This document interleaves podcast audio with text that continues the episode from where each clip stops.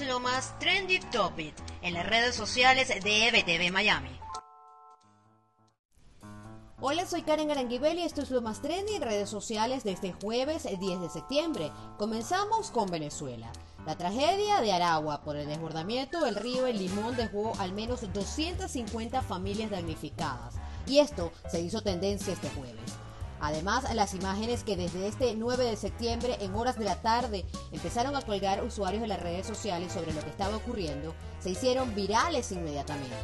Pero también la labor de grupos rescatistas como Los Ángeles de la Autopista se hicieron tendencia en el top 5 en Venezuela.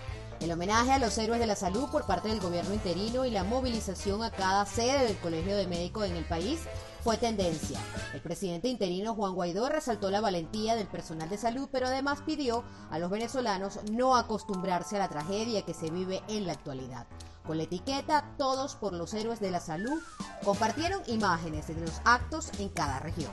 Mientras tanto, en Estados Unidos, el estreno de Cutes en Netflix ha causado indignación entre los usuarios de las redes sociales, quienes desde que se anunció su estreno han pedido la cancelación de la serie por tener según ellos contenido donde se muestran a las niñas con poses insinuantes, lo que sería material perfecto para los pedófilos.